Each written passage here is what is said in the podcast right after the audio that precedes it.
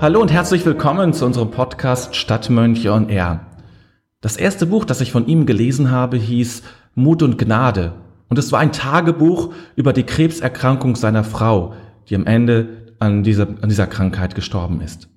Dann habe ich Wege zum Selbst gelesen und auch dieses Buch hat mich sehr fasziniert. Und auch später habe ich immer wieder andere Bücher von ihm gelesen. Manche waren schon arg dick, also sehr vielseitig im wahrsten Sinne des Wortes. Aber immer hatte dieser Autor eine besondere Faszination für mich. Sein Name Ken Wilber. Ken Wilber gilt als der Thomas von Aquin unserer Zeit. Also jemand, der vieles zusammendenken kann, der ein ganz, ganz globale Konzepte entwickelt. Es geht ihm um Spiritualität, um die verschiedenen Traditionen von Spiritualität, die er versucht, in eins zu denken, ohne sie zu vereinheitlichen. Aber hinter dem Ganzen ein, ein System zu entdecken oder eine Einheit und die, die, diese verschiedenen spirituellen Systeme zueinander in Beziehung zu setzen. Dazu hat er, wie gesagt, viele auch dickere Bücher, aber nicht nur, auch anwendungsfreundlichere Bücher geschrieben, äh, die man wirklich empfehlen kann. Es ist nicht immer ganz einfach, man muss sich ein bisschen durchbeißen, weil es auch theoretisch eine etwas härtere Nuss ist. Aber es ist der einzige, den ich kenne, der wirklich etwas anbietet, eine Vision, eine Idee anbietet und das auch intellektuell äh, decken kann, äh, die über ja über die über der Zeit steht in gewisser Hinsicht. Das ist ein, eine Vision, die die ähm, die verschiedenen Traditionen miteinander versöhnen kann.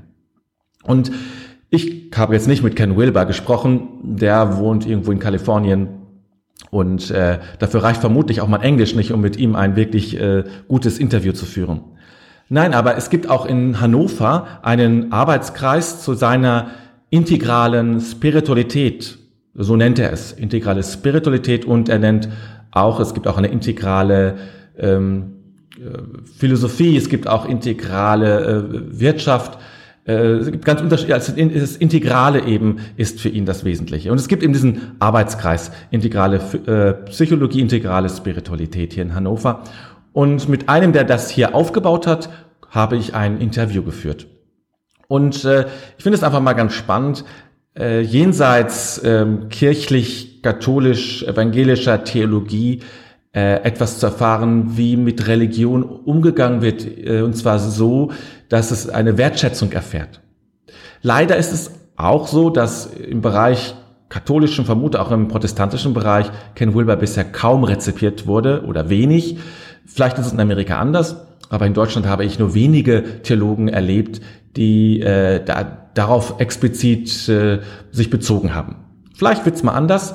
Ähm, wir werden schauen. Also, jetzt erstmal das Interview. Ich wünsche dir viel Spaß und auch viel Gedankenfutter, äh, dass du zum Nachdenken kommst und dir über das Gesamtthema einfach auch eigene Gedanken machst und vielleicht auch Lust hast, ein wenig äh, nachzulesen von Wilber. Seine Bücher sind fast alle in Deutsch erschienen äh, und auch zu nicht ganz so hohen Preisen durchaus leicht zu bekommen. Okay, das soweit, soweit meine Vorrede. Jetzt das Interview.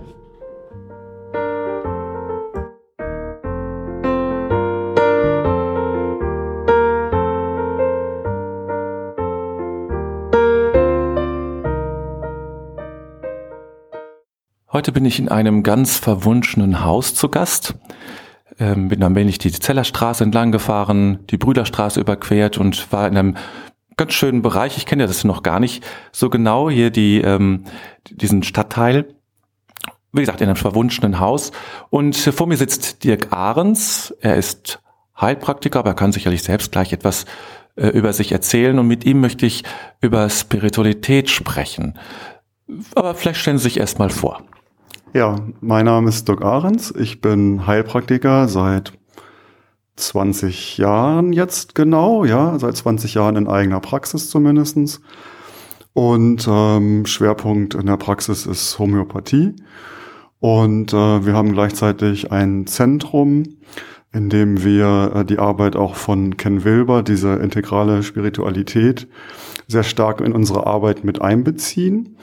Ähm, Anwendungsschwerpunkt hierbei ist allerdings äh, sehr stark ähm, auch die Partnerarbeit, Beziehungsarbeit.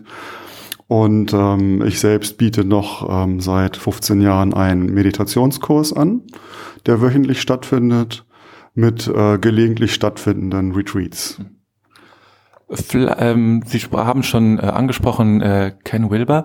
Vielleicht können Sie uns äh, diese Person kurz näher bringen. Ich glaube, dass viele Ken Wilber gar nicht kennen. Wer ist Ken Wilber? Ja, Ken, Ken Wilber ist ähm, ein viel beachteter Autor und ähm, ein spirituell Gelehrter, ähm, der seit 30 Jahren etwa äh, schon viele Publikationen ähm, weltweit herausgegeben hat. Ich meine, es sind jetzt schon über 20 Bücher, die auch äh, in sehr vielen Sprachen, die Zahl kann ich mir nicht merken, 50 Sprachen, glaube ich, waren so 30 Sprachen, also sehr viele Sprachen übersetzt worden ist und dadurch auch schon weltweit zu einiger Bedeutung gekommen ist. Ähm, besondere Beachtung ähm, ist ihm einfach, es ist ihm von Anfang an eigentlich zuteil gewesen. Ähm, mittlerweile ähm, spannt sich sein Werk eigentlich schon über fünf Schaffensphasen und äh, es hat sich auch in der ganzen Zeit sehr stark verändert. Und ähm, ich finde die letzten beiden Schaffensphasen, also so in den letzten 10, 15 Jahren entstanden sind, eigentlich besonders gut, dicht und bedeutungsvoll. Was ist äh, sein Thema? Was würden Sie sagen? Was ist sein Thema, sein Grundthema, das sich durchzieht? Mhm. Also ich denke, sein, sein Grundthema ist, ähm, dass er, ähm, dass er ein großer Synthetiker ist und ähm, dass wir ja jetzt in einer Zeit leben, in der äh, wir Zugriff haben äh, auf die Daten aller Traditionen. Ähm, also es ist noch völlig anders als vor ein paar Jahrzehnten vielleicht, wo jede Tradition äh, sehr, ein Stück weit auch sehr für sich gewesen ist, auch viel abgekapselter gewesen ist. Und dass wir halt durch das, gerade auch durch das moderne Informationszeitalter, ähm, einfach Zugriff auf die Daten aller Traditionen haben, auch aller Kulturen, auch alle Zeiten. Und wir jetzt ähm, zum ersten Mal so richtig in der Geschichte der Menschheit die Möglichkeit haben zu sehen, okay, was sind die Kernelemente aller Traditionen, wo sind die Schnittmengen, wo sind die Unterschiede?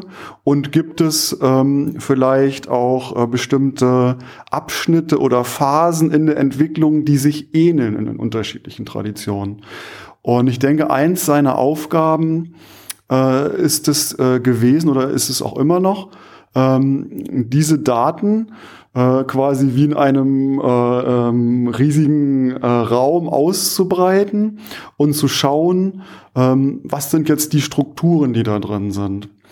Ähm, seine große Leistung äh, ist gewesen oder ist dass, ähm, dass er im Prinzip eine Art Metasystem, eine Strukturen herausgearbeitet hat aus diesen Traditionen, die er selbst gerne als äh, Betriebssystem bezeichnet und ähm, ähm, wo im Prinzip äh, jede Tradition und äh, jede äh, bedeutende mh, hm, jede bedeutende Perspektive einen genau entsprechenden, einen gebührenden Platz bekommt.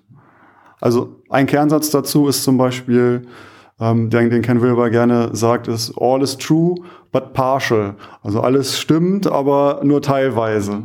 Oder nobody is smart enough to be wrong all the time. okay. Das heißt, ähm, äh, Ken Wilber versucht, oder vielleicht ist es ihm ja auch gelungen, diese verschiedenen Traditionen, das heißt, um es mal grob zu sagen, ähm, Hinduismus, Buddhismus, Christentum, diese spirituellen Traditionen zusammenzufassen zu einer gemeinsamen ja, Metatheorie, ja, also jein. Also ähm, ich, ich glaube nicht, dass man sagen kann, dass es jetzt eine Metatheorie ist, äh, die zum Beispiel auch andere Dinge oder andere Traditionen ersetzt. Das, das, das denke ich auf keinen Fall. Ich sehe es mehr und ich denke, das ist dann auch in seinem Sinne, ähm, dass es äh, ähm, eine Arbeitsthese gebildet wird, dass, dass Strukturen gebildet werden, ähm, die versuchen, äh, die Ergebnisse zusammenzutragen und zu verbinden und ihnen eigentlich dadurch noch mehr Gewicht zu verleihen, dass sie ähm, über die Kultur hinaus ähm, an Wichtigkeit bekommen. Und ähm, dass aufgrund dieser Tatsache eben ähm, ja, also Thesen herausgearbeitet werden können, mit denen wir arbeiten können. Es ist ein wachsendes System. Es ist keine fertige Theorie. Mhm. Es ist auch keine neue Metatradition. Mhm, mhm, das ist wichtig dabei, weil es nicht im Konkurrenz steht zu irgendwas, sondern es versucht, äh, die Traditionen, die da sind, zu verbinden und letztendlich auch vielleicht ein Stück weit sogar deren Bedeutung zu stärken oder die, die Inhalte, die darin sind, auch, auch zu stärken, dadurch, dass sie eben auch kulturübergreifend äh, eben Gewicht haben. Ne? Ähm, gut, und was ist dann jetzt, ähm, in, also das ist ja das Integrale, das habe ich ja verstanden. Was ist jetzt integrale Spiritualität? Ja, das ist genau der Kerngedanke. Der Kerngedanke ist eben zu sehen, ähm, wie funktioniert Entwicklung?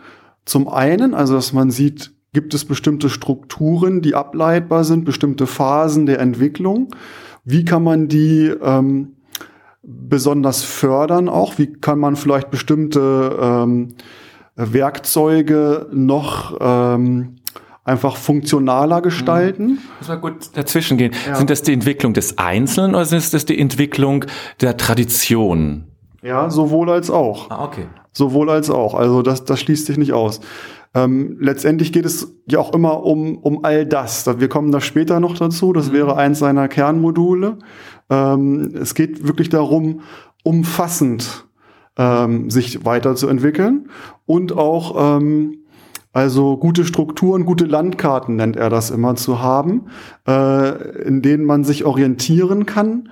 Ähm, um Entwicklung auch äh, gezielter stattfinden zu lassen. Also beides, umfassend, mhm. aber auch ähm, effektiv, weil bewusst, an welcher Stelle man sich befindet und was zu tun ist, um weiterzukommen. Wenn man sich mit seinen Schriften beschäftigt, dann stößt man irgendwann auf eine Grafik mit vier Feldern, äh, die, die, vier sogenannten Quadranten. Die gibt es, solche Quadranten gibt es ja in verschiedenen Systemen. Ähm, was ist, ähm, was sollen diese vier, vier Felder? Diese Quadranten haben offensichtlich eine ganz grundlegende Bedeutung. Was bedeutet das? Und was hat das mit Spiritualität zu tun? Ja, genau. Das ist im Prinzip dieses Quadranten, dieses Quadrantenmodell ist eins seiner fünf Kernelemente. Und ähm, er ist äh, darauf gekommen auch, es ist, hat, hat sich in der Tat ist das auch so passiert, dass er eine sehr krisenbehaftete Zeit hatte in seinem Leben nach dem Tod seiner Frau, wo er sich sehr stark zurückgezogen hat, äh, große Einsamkeit erlitten hatte. Und ähm, auch äh, einen äh, quasi intellektuellen Krisenpunkt dabei hatte, wo er gespürt hatte, da gibt es doch etwas, was äh, viele dieser Schriften, die er gelesen hat, verbindet. Und er aber irgendwo nicht drauf gekommen ist, was es ist. Und dann äh, einen großen Raum, in, also ein großes Wohnzimmer genommen hat, all diese Schriften äh, auszubreiten und immer wieder drauf zu gucken und das verbindende Element äh, gesucht hat aus diesen Schriften. Und ihm dann irgendwann aufgefallen war, ähm, dass es vier grundlegende äh, Perspektiven in diesen Schriften gibt. Und äh, dass es eben Schriften gibt, die ähm, mehr einen individuell innerlichen Standpunkt haben und andere Schriften, die mehr so eine, ein, ein, ein, eine, einen Draufblick, einen dritten Personenblick hatten und äh, andere Schriften, die ähm, mehr so in diesem eins zu eins Verhältnis an Bedeutung äh, eine, eine Bedeutung äh, bekommen hatten. Und ähm, das ist im Prinzip auch das Kernelement dieser vier Quadranten. Wir sehen jetzt vor unserem inneren Auge äh, ein äh, Blatt Papier mit einem Kreuz darauf, so dass äh, dieses Kreuz das Papier in vier Felder einteilt. Und die beiden oberen Felder stehen für das Individuelle und die beiden unteren Felder stehen für das Kollektive. Und die beiden linken Felder stehen für das Innere und die beiden rechten Felder stehen für das Äußere. So dass man sagen kann, der oben links Quadrant steht für das innere Individuelle, der obere rechte steht für das individuelle Äußere der untere linke steht für das Kollektiv-Innere und der untere rechte steht für das Kollektiv-Äußere. Ist jetzt ein bisschen schwierig, mhm. ja. sich das auch zu merken. Ähm, einfacher wird es, Und das ist auch eine Sache, die die Generalität dieser Tatsache auch nochmal sehr unterstreicht. Äh, wenn man sieht, dass es in allen äh, Sprachen im Prinzip auch diese ähm, drei wichtigen Pronomen gibt. Ich, wir oder du und es. Mhm. Und ich steht natürlich für das individuell Innere im links oben Quadrant. Du oder wir steht für das links unten, mhm. den links unten Quadranten, kollektiv innerlich. Und das S ist sozusagen die Zusammenfassung der beiden rechten Quadranten, mhm. ähm, die sozusagen für die Außenseite dieses Modells stehen. Mhm. Ähm, nur mal ein Beispiel, um das Ganze noch ein bisschen griffiger zu machen. Es gibt ja unter den Philosophen einen, einen langjährigen Streit, was nun richtig ist, der Idealismus oder der Materialismus. Und ähm, sobald man dieses Quadrantenmodell sich vor Augen hält, kann man eigentlich sehen, äh, dass beides eben eine Richtigkeit hat, nur dass der Idealismus im Prinzip die Erklärung von, von der linken Seite, von der Innenseite nach außen gestaltet und der Materialismus andersrum von der Außenseite nach innen. Und so kann man eben sehen, ähm, dass dies beides wichtige Erklärungsstränge für die Welt im Allgemeinen sind und dass sie nur zusammen eine Vollständigkeit erreichen. Dass es Wechselwirkungen gibt von innen nach außen und von außen nach innen.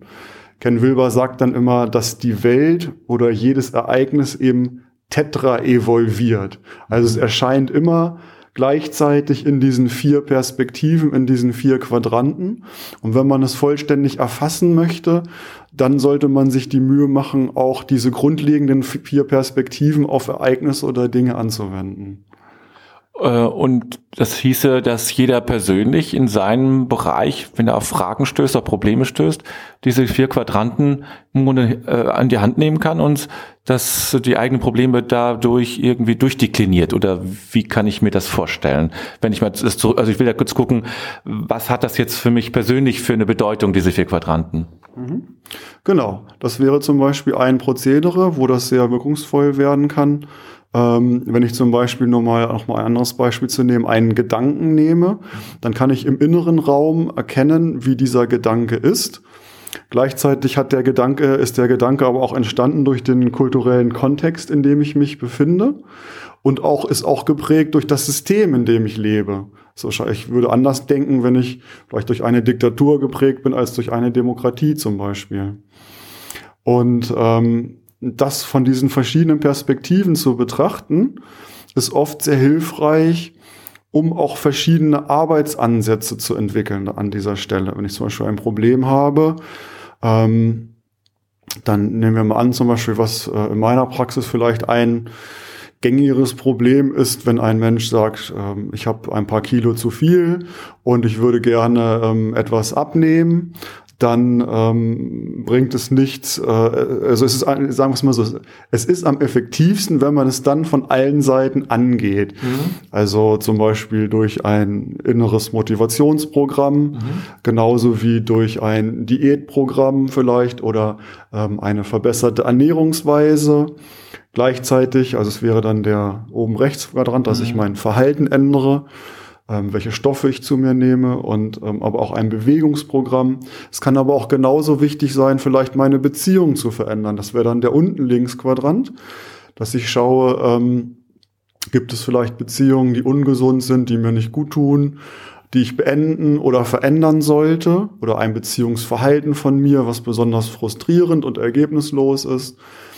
Oder der unten rechts Quadrant würde dann nochmal die Perspektive ähm, ermöglichen zu schauen, ob es vielleicht ein krankmachendes oder ein, ähm, ein ungutes System gibt, in dem ich mich befinde. Das kann ein Familiensystem sein, was mir vielleicht aktuell nicht gut tut, oder vielleicht ein, ein Arbeitssystem, ein Arbeitsverhältnis, was für ständige Frustration sorgt und so äh, für ein kompensiertes Essverhalten. Und ähm, so kann man eben sehen, dass äh, allein dieses Problem des Abnehmens ähm, schon ähm, auch ähm, diese vier Perspektiven wieder ähm, äh, zugrunde, äh, zugrunde liegen hat und dass man es ähm, besonders erfolgreich ähm, verändern kann, wenn man eben so offen genug ist zu schauen, was ist jetzt eigentlich die Ursache oder die Hauptursache dieses Problems und welche Maßnahmen sind besonders ähm, erfolgreich, um dieses Problem zu beenden. Also wenn ich das, wenn das System zum Beispiel der Hauptverursacher ähm, meines Übergewichts ist und ich ändere im Prinzip einfach nur meine innere Einstellung oder versuche einen Diätplan einzuhalten, dann wird das wahrscheinlich nicht funktionieren, weil äh, die Ursache meiner Frustration ja immer wieder äh, ähm, da äh, sich zeigen wird und ähm, mhm. dann so der Diätplan auch wahrscheinlich scheitern wird. Ja. Und jetzt mal, äh, oder anders gefragt, was hat das dann mit Spiritualität zu tun, diese vier Quadranten? Mhm. Genau. Ähm, wenn wir mal Spiritualität, es gibt ja unterschiedliche Möglichkeiten, das zu definieren. Äh, Ken Wilber selbst hat in eins seiner Bücher, meine ich, vier oder fünf unterschiedliche Arten, wie man Spiritualität begreifen kann, herausgearbeitet.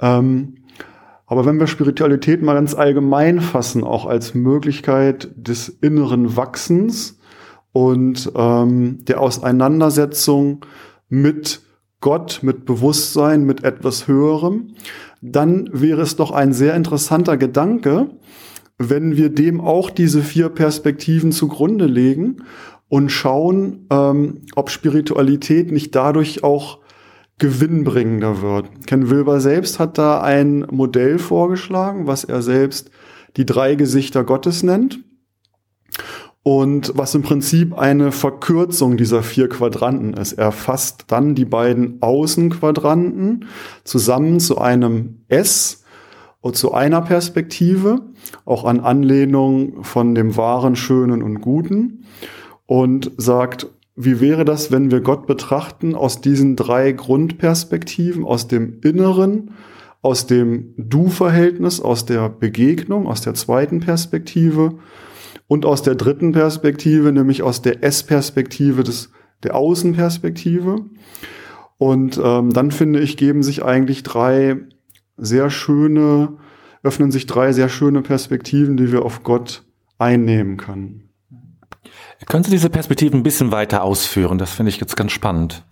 Ja, also in der, in der Ich-Perspektive, in dem eigenen Inneren, haben wir die Möglichkeit, Gott zu begegnen, zum Beispiel durch zahlreiche Techniken, die es eigentlich in allen Traditionen gibt, sowas wie Stille, Gebet, Meditation, Kontemplation, in der wir verschiedene Techniken anwenden, ähm, unser alltägliches Bewusstsein Stück, zu, Stück für Stück zu transzendieren und ähm, in eine Tiefe fallen und ähm, über eine Verfeinerung, eine Reinigung und eine Verfeinerung immer mehr selbst in die eigene Stille kommen, in einen Raum, der durch unendliche Weite, durch ein unendliches Bewusstsein geprägt ist und die wir exemplarisch vielleicht stellen können für ähm, einen Raum, in dem wir selbst aus den Augen Gottes schauen, in dem wir einfach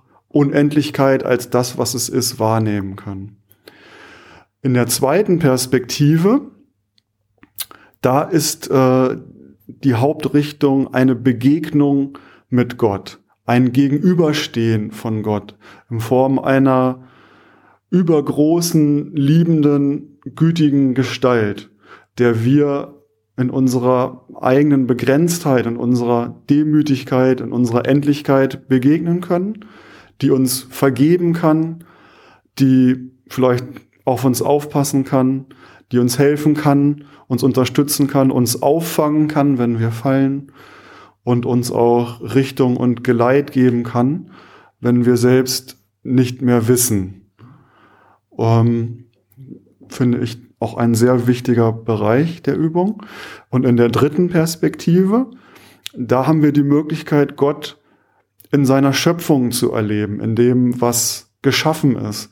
Alles, was wir an Kultur ähm, zur Verfügung haben, an Natur und Kultur, alles, was da ist.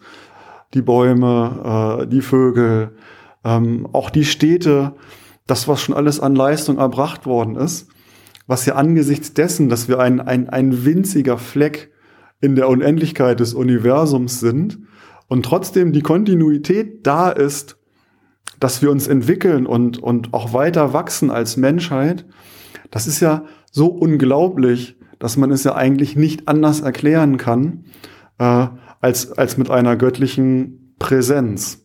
So wie Harald Lesch immer so schön sagt, ähm, wenn man anfängt, das Universum zu betrachten, kann man sich auch blöde staunen. Und ähm, ja, genau, also darin eben auch ja die, die göttliche Präsenz mhm. ähm, bewusst, sich immer wieder bewusst werden zu lassen. Mhm. Wie sind Sie selber auf Ken Wilber aufmerksam geworden und was, was bedeutet Ihnen, das ist eine sehr machtvolle und sehr kräftige ähm, Theorie, wir haben ja jetzt nur ein Prozent vielleicht äh, angekratzt. Äh, ähm, was bedeutet es Ihnen persönlich und wie sind Sie darauf gekommen? Ja, es war sicherlich ein Prozess. Ähm, das erste Buch von Ken Wilber habe ich, äh, kann ich mich noch dran erinnern, das muss so 1995 rum gewesen sein, gelesen haben, Mut und Gnade. Ähm, es war noch eine Zeit, in der ich auch wirklich noch meinem eigenen Prozess ganz woanders gewesen bin, als es jetzt der Fall ist. Ähm, ich auch noch ähm, viel stärker als junger Mann überhaupt äh, Anhaltspunkte für meine eigene Entwicklung gesucht habe. Und ähm, ich glaube, ich habe damals Ken Wilber einfach noch gar nicht so richtig verstanden. Damals war immer die, das ist ja ein Buch, das geschrieben ist von seiner Frau ähm, und ihm gleichzeitig und es sehr viel auch um die Krebserkrankung seiner Frau gegangen ist, um den Prozess, der da stattgefunden hat. Da war es für mich eher gar nicht die Interesse an der Person Ken Wilber, sondern mehr das Interesse an dem Prozess, der da beschrieben wurde. Ähm, und es war mehr eigentlich die Seiten seiner Frau, die mich damals berührt haben. Drei Jahre später hat mir dann eine Patientin noch mal ein Buch geschenkt von ihm, weil sie dachte, das könnte so, könnte mir gefallen. Und das war im Prinzip die vierte Schaffensphase. Ken Wilber ist immer so nett, eine eher verständlichere, populistische Variante seines Werks zu veröffentlichen und eine mehr wissenschaftliche, intellektuellere Version, eine ausführlichere Version. Und das war dann eher die populistische, einfache. Und selbst für die habe ich einige Zeit gebraucht. das glaube ich. Ja. Einfach, äh, weil, weil äh, wenn man anfängt, sich mit Ken Wilber zu beschäftigen, dann merkt man, dass man auf so ein großes Gesamtwerk, auf so ein großes Gebäude zuläuft und erstmal ganz viele Fragezeichen hat und auch sehr viele Widerstände und Ablehnungen, so dass es mir oft nur möglich war, 20, 30 Seiten zu lesen, es dann weggelegt habe, äh, teilweise länger warten musste. So war ein, ein richtiger Prozess, dieses Buch durchzuarbeiten. Am Ende, als ich es gelesen hatte, habe ich gedacht, entweder ist das irgendwie totaler Schrott oder, oder es ist was ganz Großartiges. Aber irgendwie war ich schon infiziert. Ich habe es dann sofort nochmal gelesen oh, wow. und bin dann zu der Tatsache gekommen, dass es zumindest für mich erstmal was Großartiges ist. Ähm, und ich glaube aber auch nicht nur für mich. Und ähm, habe einfach gemerkt, dass es mir viele Dinge beantwortet ha hat, die ich mir vorher nicht beantworten konnte. Alleine ähm, die Tatsache, dass ich viele verschiedene Schriften gelesen habe von verschiedenen Autoren und immer das Gefühl hatte, die sagen irgendwas Gutes, aber wie gehört das eigentlich zusammen? Ich hatte immer das Gefühl, dass es alles so Mosaiksteinchen sind und diese Mosaiksteinchen aber auch irgendwo so ein bisschen wahllos durch den Raum herumschwirren. Und ich da auch sehr unsicher gewesen bin eigentlich. Ähm, und äh, gespürt habe, dass es ja auch irgendwie noch was geben muss, was diese Mosaiksteinchen mehr zusammenfügt und auch, und das finde ich genauso wichtig, auch die Begrenztheit jeder einzelnen These mehr ähm, mehr darstellt. Es ist ja oft so, wenn was, wenn was Neues entdeckt wird, dann ist erstmal die Euphorie und man versucht alles darüber mhm. zu erklären, bis man mhm. dann irgendwann entdeckt, okay, ähm, da ist die Begrenzung und dann kommt die Integration, also die gute alte Hegelsche Dialektik, mhm. These, Antithese, Synthese. Und es ähm, ist aber sehr mühsam, das immer wieder zu durchlaufen. Und wenn man gleich ein System hätte, wo man sagen könnte, aha, ähm, hier ist ein bestimmter Standort, hier ist eine bestimmte Perspektive beschrieben und hier wird genau diese Perspektive beleuchtet und es werden alle Faktoren und Parameter äh, angeschaut, um diese Perspektive zu erhellen. Und man könnte gleich sagen, es handelt sich genau um diese Perspektive. Dann wäre das schon ziemlich genial. Und ich denke, dass Ken Wilbers Werk sehr gute Ansätze dafür liefert, genau das tun zu können. Und in der Tat ist es für mich auch so, dass ähm, mir sein Werk immer wieder sehr dabei hilft, ein, ein neues, ich ein, ein, ein neues Werk lese, das sehr viel einfacher äh, zu verstehen zu können und auch viel einfacher äh, in das, was ich bisher weiß, integrieren zu können. Ist Ken Wilbers ähm, Werk oder seine Theorie, ist es auch nur eine Perspektive oder ist es die Perspektive?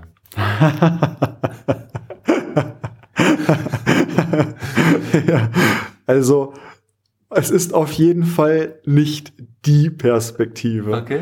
Also, wenn man, wenn man sagt, es gibt, wenn man auf eine absolute Perspektive hinaus will, dann kann man sehen, vielleicht kommt diese ähm, innerliche Ich-Variante von Gott, wo man in diesem absoluten Raum ist, mhm. da hat man schon das Gefühl, dass es eine Art von absoluter Perspektive ist. Mhm. Aber selbst da muss man ja auch sagen, dass wenn man diesen Raum wieder verlässt, wenn man aus dem Gebet herauskommt, dann mag das vielleicht noch für lange Zeit nachschwingen und auch präsent sein, dass man weiß, dass diese Perspektive absolut ist. Aber man merkt, dass man dann auch wieder in anderen Perspektiven ja. ist. Ja. Von daher ähm, Jein ist meine Lieblingsantwort. Ne? Also es ist auf jeden Fall nicht die Perspektive, die mhm. gibt es nicht. Es ist ein Zwischenschritt. Ken Wilber sagt dazu immer so gerne, wir sind die Idioten von morgen. Mhm. Er gibt eine Arbeitsvorlage und, und er fordert uns heraus, zu schauen, inwieweit sie nutzbar ist und sie weiterzuentwickeln. Und ähm, ich bin ein Fan der Evolution, äh, auch Ken Wilber ist dies. Und ähm, so können wir doch erwarten, dass, dass wir uns individuell und kollektiv auch als Menschheit weiterentwickeln und dass die Perspektiven immer weiter werden, die wir darauf haben. Von daher auf jeden Fall nicht die absolute Perspektive. Das wäre mir zu rigide. Okay. auch zu realitätsfern. Ja. Aber es ist auf jeden Fall eine Perspektive, äh, eine Art Metaperspektive, die uns die Chance bietet, sehr viele andere Perspektiven sinnvoll und gut zusammen zu verbinden, so dass jede einzelne eher strahlen kann. Nicht so, dass äh, einzelne, dass man sie kleiner hält oder dass man sie negiert, mhm. sondern dass man sagt, äh, dann, sondern dass man ihren Geltungsbereich hervorhebt und sie zum Strahlen bringt und sie in ein Ganzes einbindet. Mhm. In dieser Form ja, mhm. schon dann auch eine Perspektive, aber nur es ist nur richtig, wenn man das andere mit berücksichtigt, okay. sonst wird's ganz schräg. ja, wunderbar. Ja, ich denke, wir kommen jetzt langsam zum Ende. Wie wir schon im Vorgespräch sagten, es ist ein so großes Thema. Man könnte ganz viele solcher ähm, Gespräche darüber führen und käme nicht sehr schnell an ein Ende. Aber irgendwie muss man, müssen wir es begrenzen. Äh, ich danke Ihnen sehr für Ihre Bereitschaft, äh, für die Zeit, die Sie sich genommen haben, uns ein wenig davon näher zu bringen. Ich werde sicherlich auch ein paar Informationen, vielleicht auch dieses Quadrantenbild äh, anhängen, damit die Leute, wenn sie das jetzt hören, sich das auch ein Bild machen können und nicht nur im Kopf, sondern auch ausdrucken können und sehen können, wie das aussieht, um ein bisschen zu unterstützen. Vielleicht gibt es auch ein paar gute ähm, PDFs im Internet noch, die ich doch anhängen kann, dann auch, damit die Leute sich noch ein bisschen informieren können. Oder gibt es noch einen Buchtipp von Ihrer Seite, wo Sie sagen würde, das lohnt sich zu lesen? Gibt sowas? Also ja, also auf jeden Fall. Es gibt ja so viele Bücher von ihm, wenn ah. ich da ah. nicht einen Tipp hätte. Ja, also. ähm, also ich denke, was ganz interessant ist zum Einstieg, sind ähm, ruhig die Taschenbücher, die populistischen Varianten seiner letzten beiden Schaffensphasen. Das wäre einmal eine kurze Geschichte des Kosmos heißt, meine ich, die vierte Variante und die von der fünften Schaffensphase ist das äh, Taschenbuch Integrale Vision. Und ähm, ich kann den interessierten Zuhörer nur äh, bitten, ähm, sich dafür etwas Zeit zu nehmen. Es ist eine ähnliche Sache wie bei der Meditation auch oder beim Klavierspielen. Ähm, es fällt einem nicht sofort zu. Die erste Zeit ist mühsam. Aber wenn man erstmal gemerkt hat, ähm, wenn man erstmal ein, ein, eine gewisse Frucht geerntet hat, dann ähm, wird es immer leichter und leichter. Und ähnlich ist es mit, mit Ken Wilbers Werk auch. Ähm, es lohnt sich, die Mühe auf sich zu nehmen. Ich kann es nur, kann es nur empfehlen. Es ist für viele Fragen sehr, sehr interessant. Ich bedanke mich auch für das Interesse. Ähm, ich hoffe, ich konnte das hier als einfacher Anwender äh, Ihnen etwas schmackhaft machen. Und ähm, genau, ich bedanke mich auch bei, bei Herrn Bertram und ich bin auch sehr berührt von seiner offenen Art und seiner ähm, ja, seine Einstellung ähm, zu Spiritualität, die mich, ähm, ja, die mich sehr gefreut hat und ähm, die ich als sehr hoffnungsvoll empfinde. Ähm, auch äh, für das, was äh, an Spiritualität hier in der Stadt mhm. so vorhanden ist. Okay. Ja. Vielen Dank. Das war wieder mal unser Podcast. Wenn dir diese Sendung gefallen hat, dann wäre es ganz wunderbar, wenn du uns bei iTunes fünf Sterne geben würdest. Oder wenn du diesen Podcast teilst. Oder abonnierst. Oder bei Facebook likest. Und wir freuen uns auch über Kommentare. Wir danken dir und sagen bis bald.